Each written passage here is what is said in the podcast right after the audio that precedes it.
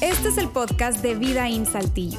Nos alegra poder acompañarte durante los siguientes minutos con un contenido relevante, útil y práctico. En cierta ocasión llega una señora mayor, ya mayor, a un banco a depositar una gran cantidad de dinero. Como una gran cantidad de dinero y en efectivo, pues la recibe el gerente, el gerente del banco. Así que la recibe y la señora le dice, señor, vengo a depositar esta cantidad. Y dice, ¿cuánto es? Son dos millones de pesos en efectivo, imagínate. Así que el gerente se queda asombrado y le dice, señora, wow, eso es mucha cantidad. No, pues sí, este, y le puedo hacer una pregunta, a ver, dígame, este, ¿de dónde ganó usted este dinero? Y la señora le dice, ah, es que yo hago apuestas. Y el gerente se queda que, ¿cómo apuestas? Sí, yo apuesto, apuesto cosas y pues gano dinero y, y gané estos dos millones de pesos. Y entonces el gerente se queda, pero, wow, ¿y, qué tipo de apuestas deportivas? Y, ¿O qué tipo de apuestas? Dice, no, no, no, apuestas, este, poco peculiares las apuestas, pero, pero hago apuestas. Por ejemplo, por ejemplo, yo le puedo apostar a usted, gerente, que usted no es capaz de lamer el escritorio, su escritorio, con su lengua. Y el gerente, no, pues qué asco. Pero le apuesto un millón de pesos a que no lo puede hacer. Y el gerente, oh, oh ¿Cómo, cómo, cómo? Sí, sí, le ha puesto un millón de pesos a que usted no es capaz de lamer todo su escritorio con su lengua. Y el gerente, por un millón de pesos, claro que soy capaz. Y la, señora le dice, no, no, no creo, le ha puesto un millón de pesos. Y el gerente, va, o sea, un millón de pesos. Pero usted me va a dar un millón de pesos. Sí, si usted lame su escritorio con su lengua, un millón de pesos. Y el gerente, va, o sea, por un millón de pesos, claro que hago eso. Dice, solo que yo necesitaría traer a mi abogado para que dé fe y legalidad de, este asunto. Y el gerente, ¿y eso qué significa? Ah, bueno, tendría que venir mañana a las 10 de la mañana con mi abogado y que él sea testigo. Y el gerente, ok, pero un millón de pesos, un millón de pesos, ok.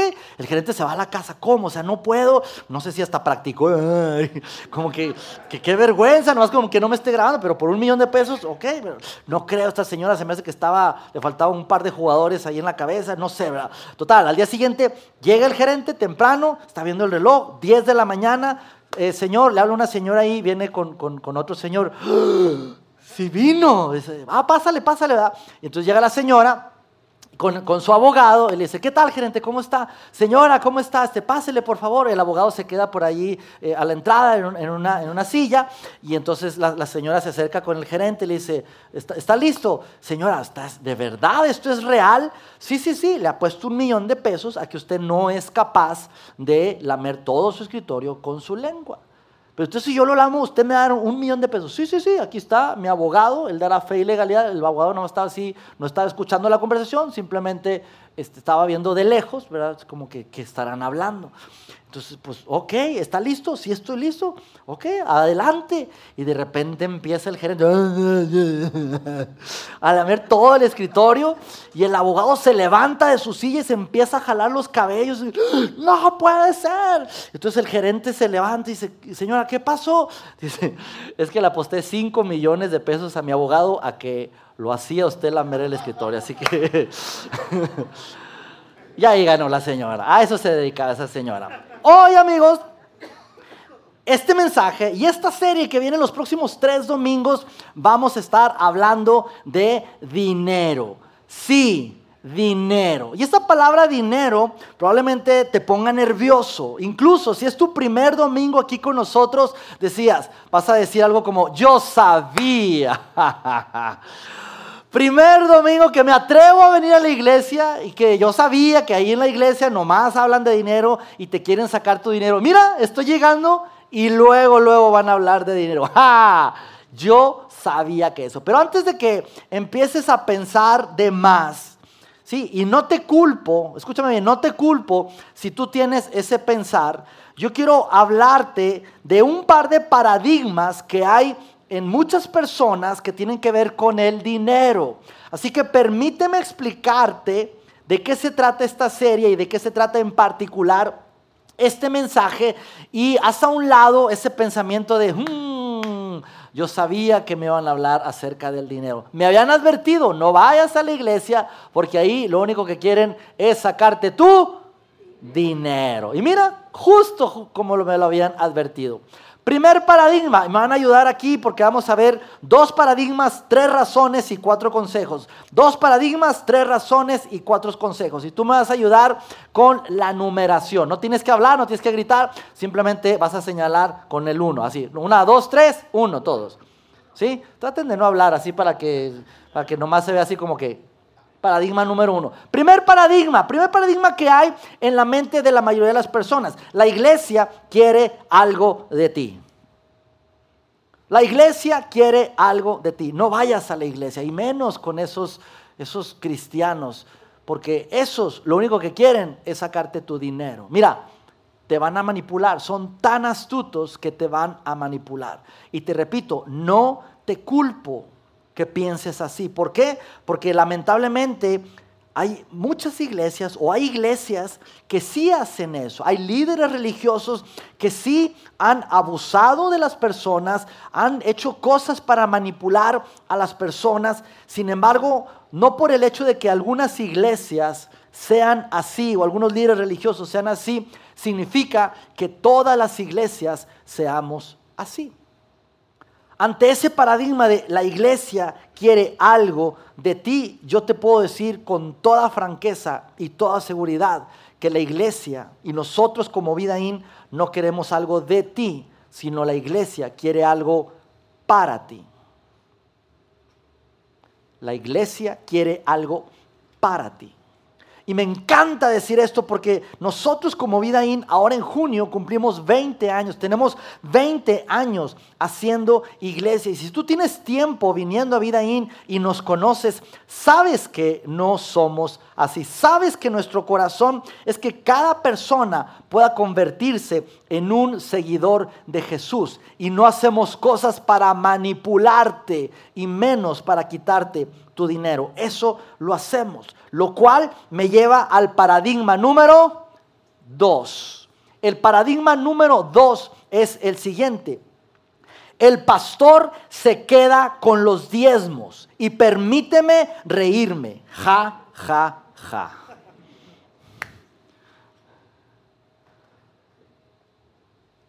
Cuando yo estaba preparando eso dije, mmm. pero eso amigos es una creencia tan equivocada y más aquí con nosotros en Vidaín.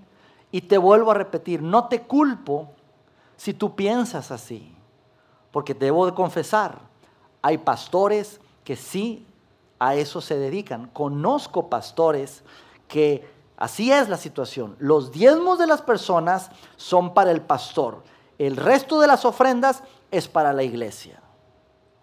No comparto con esa metodología. Y en Vidaín, amigos, no somos así. Y si tú tienes tiempo viniendo a Vidaín y nos conoces a Heidi y a mí, estarás convencido de que no es así. No somos así. Quiero mostrarte en, la, en una pantalla, unos momentos, una gráfica que se va a ver muy empresarial, muy organizacional. Sin embargo, es la manera en cómo nosotros nos manejamos aquí en Vidaín. Y quiero mostrártela para que tú veas cómo es nuestra realidad. Nosotros le llamamos que es como nuestro sistema de gobierno. Yo como pastor de esta iglesia aquí en Vidaín, yo no soy el que tengo la última palabra. Yo no soy el que digo, a ver, aquí las cosas van a ser, a ver, administración, ¿cuánto entró? Ah, bueno, de eso dame esta parte y el resto lo vamos a pagar esto y sabes qué paga esto. Así no nos manejamos nosotros. Nosotros tenemos grupos de personas en las cuales nos apoyamos y construimos sabidurías. Primero es un grupo de ancianos. Ese grupo de ancianos no es que sean personas de mucha edad avanzada, aunque más o menos sí, pero, pero digamos que tienen mucha experiencia. Son personas, eh, son tres personas en particular y te puedo mencionar nombres. Una de ellas es el pastor fundador de esta iglesia, Juan Beriken. La otra es el pastor de, la visión global, Roberto Bautista. Y la otra de ellas es un miembro de esta congregación llamado Jaime Herrera. Los tres con una vasta experiencia en el ministerio y ellos son los que rigen de alguna manera este sistema de gobierno de cuadro completo. Y ellos ven, toman ciertas decisiones, traen consejos. Ninguna de estas esferas es autoritaria, sino todas se enlazan entre sí, pero ese grupo de ancianos trae mucha sabiduría en todo lo que se está llevando. Aparte, tenemos otra, otro grupo de personas que es un equipo de sabiduría financiera, de mayordomía financiera. En ese grupo son alrededor de cuatro o seis personas que son mayormente expertos en finanzas, empresarios, gente eh, que, sabe de bienes raíces, incluso es gente que está en Ciudad de México, en Monterrey, aquí en Saltillo, y ellos como consejeros ven en términos generales las finanzas, ok, ¿qué están haciendo? ¿Cuánto entró de cada campus? Somos cuatro campus, Saltillo, Monterrey, Maracaibo en Venezuela y Ciudad de México. ¿Cómo están las finanzas? Oye, Saltillo se quiere un lugar más grande. A ver, ¿qué están pensando? ¿Cuánto dinero tienen? Eh, ¿Cuánto va a costar esa inversión? ¿Cuántos son? O sea, ven sabiduría financiera y nos apoyamos con ellos porque ellos son los expertos que ven cosas que uno como mortal no ve. Y uno se basa, uno se apoya en ellos. Aparte, otra persona es eh, ese equipo pastoral. Yo como pastor de esta iglesia, yo tengo mi pastor. Yo no estoy aquí solo diciendo, Dios me dijo que no, sino yo tengo un pastor arriba de mí, alguien a quien le rindo cuentas y alguien en que está pastoreándome, velándome por mí, pero también trayendo dirección. Y aparte, hay otro grupo que tiene que ver con dirección de vida in como, como, como global, como una sola visión de los cuatro campos. Así que si te fijas, en conclusión, yo no me quedo con los diezmos. Ahora, si alguien de ustedes tiene bien dar una donación, va a aparecer mi número de cuenta ahí en la pantalla. No, no se crean, es broma. Pero tenemos un sistema de gobierno muy sano y por eso nos permite eso hablar transparentemente acerca de esto. Así que ese paradigma de que la iglesia quiere quitarte tu dinero y de que el pastor se lleva todos los diezmos, amigos, eso es totalmente falso. Aquí en Vidaín te lo podemos garantizar. Ahora, quitando ya ese ruido que pudiera haber en tu cabeza, yo quiero hablarte de por qué nosotros como iglesia hablamos y vamos a hablar acerca del dinero. Y puede ser esa pregunta que tú te hagas en tu cabeza. ¿Por qué hablamos de dinero en la iglesia? La razón es muy sencilla, amigos. Porque Jesús habló de dinero. No sé si sepas, pero hay más de dos mil versículos en la Biblia, más de dos mil trescientos versículos en la Biblia que hablan acerca de dinero, de finanzas. Jesús habló más de dinero que incluso de la suma del tema del cielo y del infierno juntos. Jesús habló más acerca del dinero. Así que si Jesús habló del dinero, nosotros tenemos que hablar también acerca del dinero. Sin embargo, pues somos latinos y como latinos a veces nos incomoda o nos cuesta hablar acerca del dinero. Sí, el dinero siempre lo tratamos como algo secreto, como no decimos como, eh, ¿cuánto ganas tú? Uy, como pregunta ofensiva, ¿qué te importa? Son mis cosas. A veces, incluso entre matrimonios, el esposo no sabe cuánto gana la esposa y la esposa no sabe cuánto gana el esposo. Porque es como un tema tabú, como un tema secreto, y así somos. Sin embargo, como cristianos y como seguidores de Jesús, Jesús habló acerca del dinero y no tenemos problemas con hablar acerca del dinero. Y hay tres razones, si ya hablamos dos paradigmas, tres razones por las cuales queremos hablar del dinero y por las cuales Jesús habló del dinero. Tres razones que, en las cuales Jesús, al momento de estar hablando del dinero, creemos que son importantísimas y por la razón por la cual tenemos que hablar acerca del dinero. Y si tú estás aquí y no te consideras un seguidor de Jesús o es tu primer domingo aquí, hoy vas a entender por qué los seguidores de Jesús, los creyentes, relacionamos mucho el tema del dinero con la fe. Pero hay una razón y es porque Jesús lo explicó y quiero hablarte de las razones por las cuales Jesús habló acerca del dinero y lo importante de hablar de esto. Vamos con la razón número, todo el mundo, uno. razón número uno, la manera en cómo manejamos nuestro dinero es una expresión externa de una condición interna. Como una persona maneja su dinero es una expresión externa, visible, palpable, cuantificable de una condición interna. Y esto me encanta porque eso habla mucho acerca de lo que hay dentro de una persona. Te pongo un ejemplo. Si yo me acerco contigo y tú me dices, para nosotros como familia, para mí, es muy importante la educación de nuestros hijos. Es crucial la educación de nuestros hijos, la buena educación de nuestros hijos. Y yo te pido tus estados de cuenta. A mí no me sorprendería ver en tus estados de cuenta cantidades altas en colegiaturas, porque tiene sentido. Tiene sentido lo que dices. Exactamente así tiene que ver nuestra condición externa, visible, con algo que hay dentro de nosotros, con lo interno. En cierta ocasión Jesús estaba contando una historia muy increíble que tenía que ver precisamente con el tema de dinero. Y esto es lo que dice Jesús, lo narra un biógrafo de Jesús llamado Lucas. Si son fieles en las cosas pequeñas, serán fieles en las cosas grandes. Pero si son deshonestos en las cosas pequeñas, no actuarán con honradez en las responsabilidades más grandes. Si tú eres fiel en las cosas pequeñas, ¿qué son las cosas pequeñas? El dinero, tus finanzas. Si tú dices, no eres fiel con, ese dinero, con tus finanzas, tú no vas a ser fiel con las cosas grandes. ¿Por qué? Porque el dinero, amigos, es como una lupa. El dinero es como, como la levadura. Es un magnificador de tu vida. Es decir, una persona que no tiene dinero, pero que es generoso, el día que tenga mucho dinero, ¿sabes qué va a pasar? Va a ser muy generoso. Pero si una persona que no tiene dinero, tiene poco dinero, es tacaño y codo, cuando tenga mucho dinero, va a ser un tacañote y un codote con mucho dinero. Si una persona es presumida con poquito dinero, cuando tenga mucho dinero va a ser muy presumidote. Porque el dinero lo que hace es magnifica a las personas. ¿Has escuchado esa de decir, oye, conocí a esa persona, pero a partir de que empezó a ganar mucho dinero, se echó a perder? No se echó a perder, ya lo traía adentro. El dinero lo que hizo fue simplemente magnificar esa condición. Por eso, esa, esa razón número uno que Jesús dice, el cómo manejamos nuestro dinero es una expresión externa de una condición interna, de cómo realmente estás por dentro.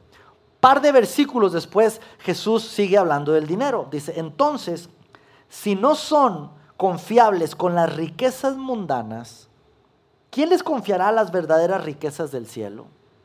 Permíteme explicarte qué son las riquezas mundanas. Las riquezas mundanas pues es el dinero.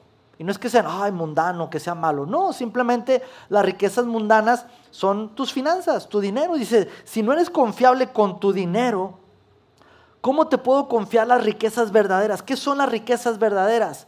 Las riquezas verdaderas, amigos, es tu relación con Dios, tu relación personal con Dios. Y es precisamente lo que Dios nos diría, hey, yo quiero que disfrutes de las riquezas verdaderas de mi presencia, pero la forma en cómo estás manejando tu dinero no me lo permite. Por eso eso nos lleva a la, a la razón número dos. La razón número dos es la manera en cómo manejamos nuestro dinero impacta nuestra relación con Dios. El cómo tú y yo manejamos nuestro dinero va a impactar cuán profunda, cercana y plena es tu relación y mi relación con Dios. Porque si tú confías en Dios, tú vas a poner tu dinero en las manos de Dios. no es que vas a entregar todo, pero vas a decir, Dios, yo soy simplemente un administrador. ¿Cómo quieres que yo maneje esto? Y eso es un acto de fe, de confianza en Dios. Jesús sigue diciendo, y el biógrafo de Jesús lo escribe, Lucas, ningún siervo, eso fue lo que dijo Jesús, ningún siervo puede servir a dos señores, porque aborrecerá uno y amará al otro, o se apegará a uno y despreciará al otro. No pueden servir a Dios y a las riquezas. Palabras de Jesús diciendo, mira, hay alguien compitiendo por el trono de tu corazón. Y Dios quiere tu corazón. Pero hay alguien que quiere competir con Dios. Y tú dirás, ¿quién puede competir contra Dios? La respuesta no la dijo Jesús, el dinero.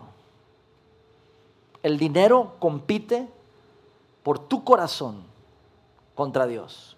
Lo cual nos lleva a la razón número tres. Precisamente es esa. El dinero compite con Dios por el trono de nuestro corazón. ¿Quién va a tener tu corazón? ¿El dinero o Dios? Y Pablo habla también acerca de, una manera muy clara del dinero y dice, hey, la raíz de todos los males es el amor al dinero. El dinero, amigos, no es malo. El dinero no es algo malo. No quiero satanizar el dinero. El dinero, repito, no es algo malo. De hecho, el dinero es algo muy bueno. El dinero es muy bueno y todo el mundo lo necesitamos. El problema está en el amor al dinero. Ahí es donde está la raíz de todos los males, el amor al dinero. Y Jesús sabía eso. Jesús sabía que el dinero compite por tu corazón y quiere tener tu amor hacia Él. Y por eso Jesús habló tanto acerca del dinero. Cuidado con el dinero, porque como manejas el dinero, habla mucho de cómo estás por dentro. Cuidado porque el tema del dinero eh, puede ser que impida que tengas una buena relación con Dios. El tema del dinero necesitas cuidarlo, porque el dinero compite por tu corazón. Por eso es tan importante el tema del dinero. Y ya que quitamos esos dos paradigmas de nuestra cabeza y hablamos de tres razones por las cuales Jesús habló tanto acerca del dinero, creo que ahora estamos en una posición para decir, ok, y entonces, ¿qué dice Dios respecto al dinero? ¿Qué dice Dios respecto a cómo debemos manejar nuestro dinero?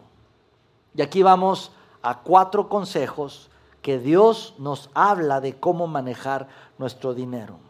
Y si tú no te consideras, escúchame bien, un seguidor de Jesús, un creyente, tal vez a tu primer domingo aquí con nosotros, tú no creas todo lo que Dios dice o ni siquiera creas en Dios, déjame decirte que estos cuatro principios o estos cuatro consejos te pueden ayudar también. Son consejos muy prácticos que te pueden ayudar en tu vida. Si los quieres tomar una foto, apuntar, pero son cuatro consejos y me van a ayudar con cada uno de ellos. Para ir a estos consejos, vamos a ver qué dice Jesús. Jesús estaba hablando acerca del dinero y dice lo siguiente. Sin embargo, no comiences sin calcular el costo, pues ¿quién comenzará a construir un edificio sin calcular primero el costo para ver si es suficiente dinero para terminarlo? De no ser así, Tal vez termines solamente los cimientos antes de quedarte sin dinero. Y entonces todos se reirán de ti. Dirán, ahí está el que comenzó un edificio y no pudo terminarlo. Cuando leemos esto decimos, obvio, obvio. Sin embargo, probablemente dirás, pero pues yo no estoy construyendo ningún edificio. Pero tienes gastos. ¿Sí? Tú manejas tal vez las cuentas de tu casa, tienes una familia, tienes tus finanzas personales, ese es tu, edificio. Así que, ¿cuál es la recomendación de Jesús? Haz tu tarea, es decir, haz un presupuesto. Haz un presupuesto. Ahora, si tú eres como yo y escuchas la palabra presupuesto, haces algo así como, te emocionas. Pero hay otras personas que escuchan la palabra presupuesto y se manifiesta. ¡ah!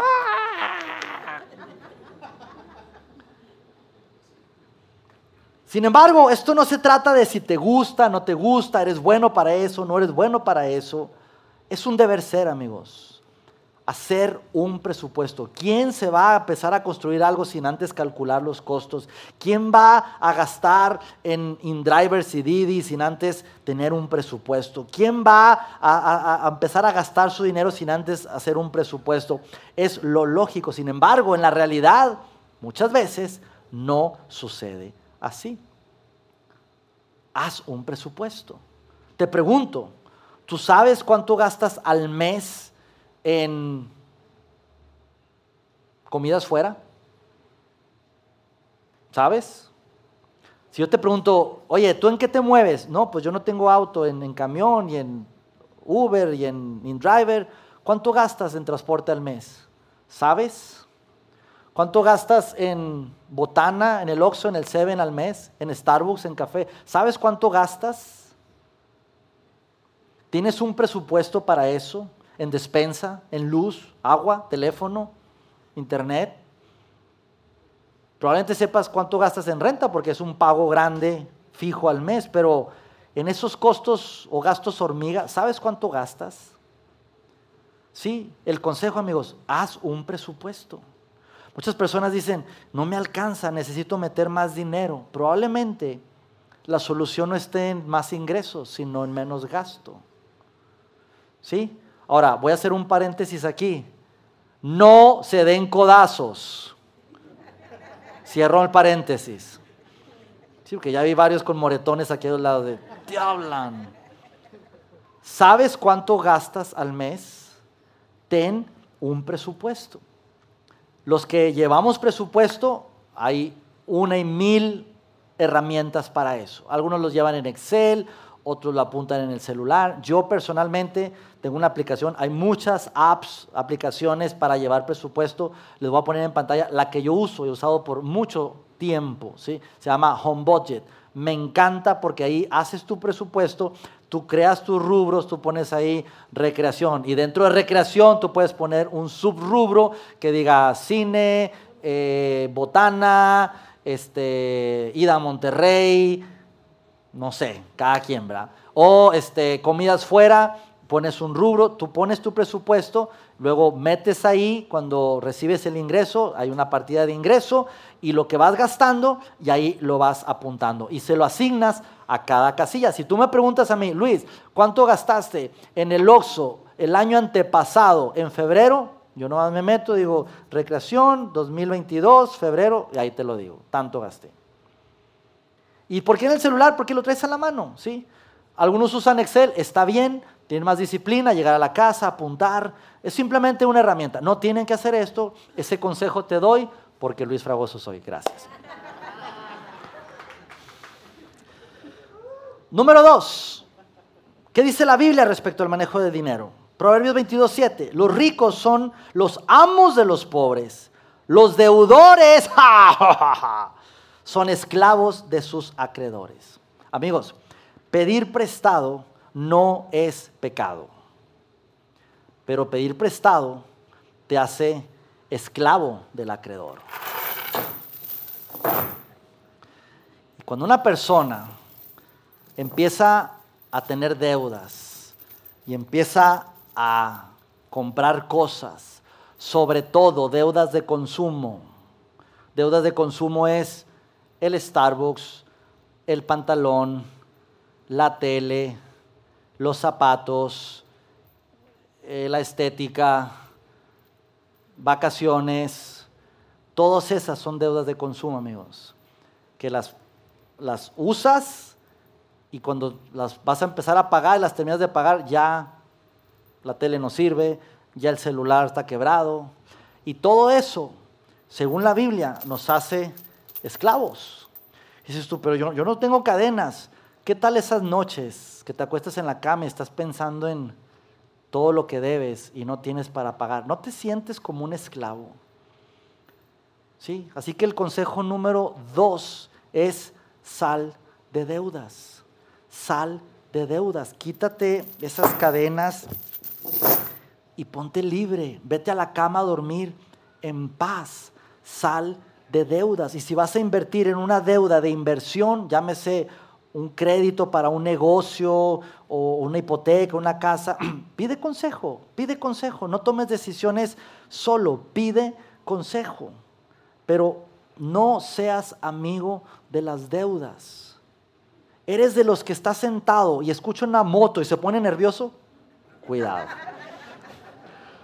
Cuidado con eso. Sigue diciendo, Proverbios 21:20, los sabios tienen riquezas y lujos, pero los necios gastan todo lo que consiguen. Y esa palabra necio tiene un sinónimo y es tonto. Lo dice Salomón, no lo digo yo.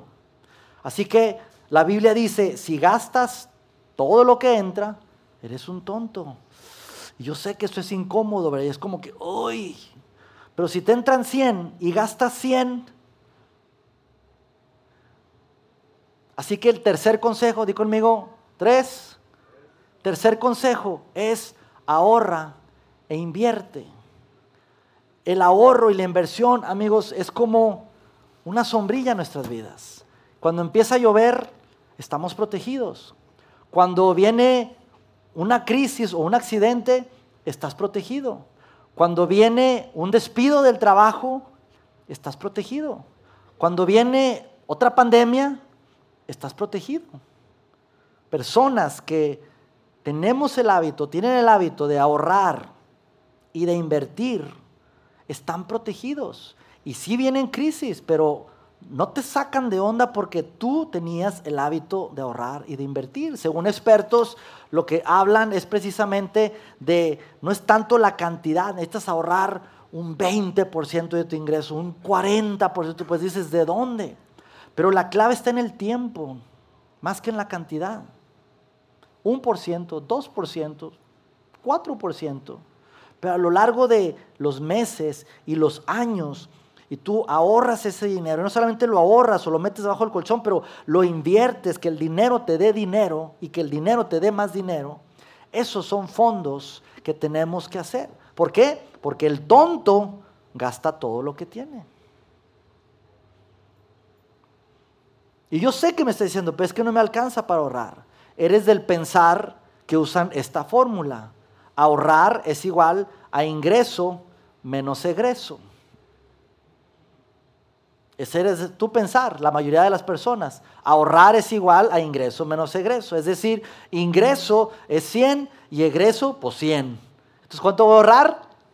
Cero. Porque no alcanza. Pero tenemos que cambiar esa fórmula. Y la fórmula tiene que decir, gasto es igual a ingreso menos ahorro. Ingreso es igual, perdón, gasto es igual a ingreso menos ahorro. ¿Cuánto voy a gastar? Lo que me entre menos el porcentaje de ahorro. Y lo que me quede, eso es lo que tengo para gastar. Te repito, no estoy aquí como un asesor financiero, no estoy aquí como el experto en finanzas, simplemente son pequeñas prácticas que la Biblia habla acerca del dinero. Y por, por último, consejo número cuatro, da generosamente Sé increíblemente generoso. Sabes, el tema de la generosidad es algo tan extraordinario. Y ha habido estudios, ha habido investigación, ha habido mucho, mucho estudio de esto y se ha, se ha detectado y se ha relacionado mucho, ha habido mucha conclusión respecto a personas que son generosas y lo que produce la generosidad. lo que produce la generosidad es hace a las personas más felices, ¿sí? Hace el sistema inmune más fuerte, aumenta el tamaño del cerebro, alarga los días de vida, reduce la presión arterial. Todo eso produce la, generosidad. Y yo sé que de alguna otra manera tú lo has experimentado. Cuando una persona es increíblemente generoso, algo sucede en uno.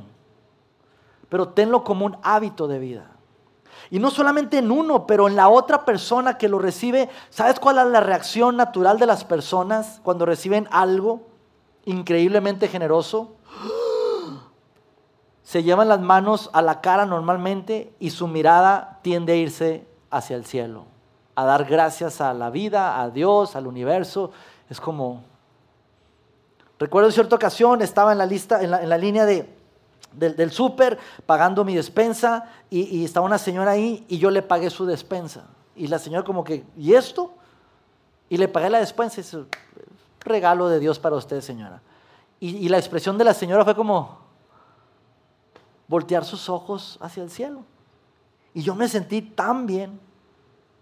Y a lo largo de mi vida he tenido muchas acciones. Lo mismo sucedió cuando también un día fui a la casa de una familia, hice una visita ahí, llegué en mi carro, llegué, estuve siete minutos, diez minutos máximo, y les digo, aquí les dejo este sobre y me fui caminando.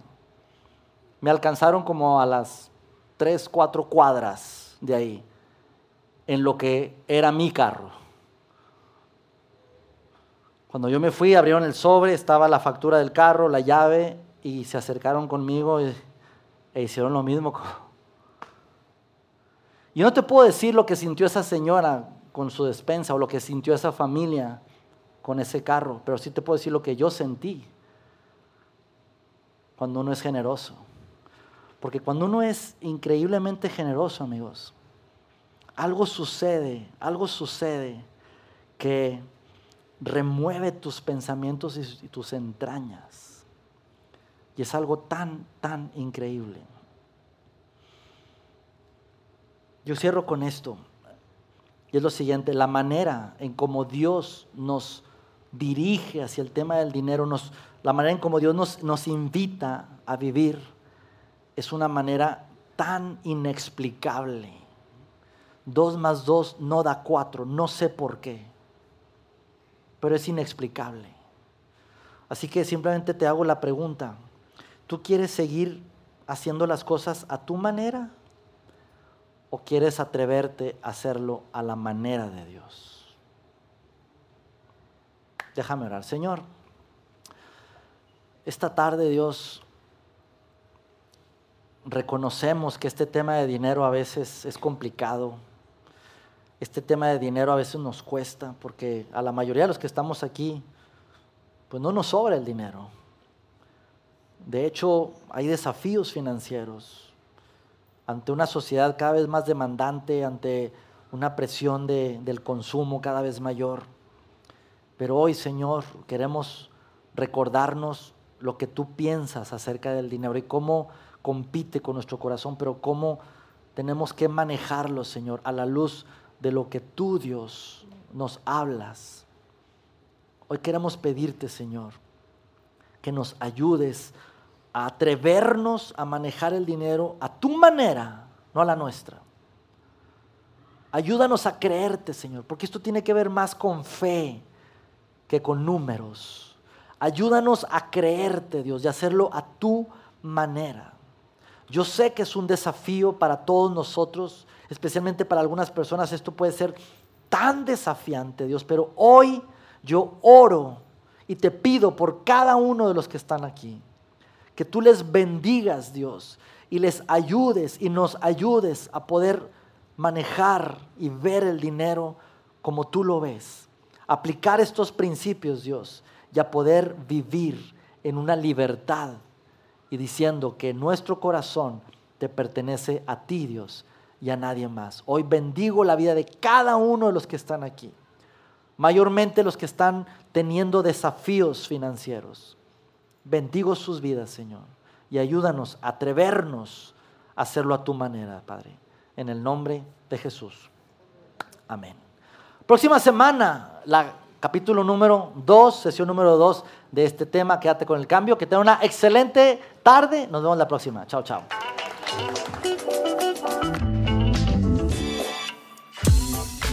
conectado a los contenidos de Vida en Saltillo a través de nuestro sitio web y de las redes sociales. Muy pronto estaremos de vuelta con un nuevo episodio.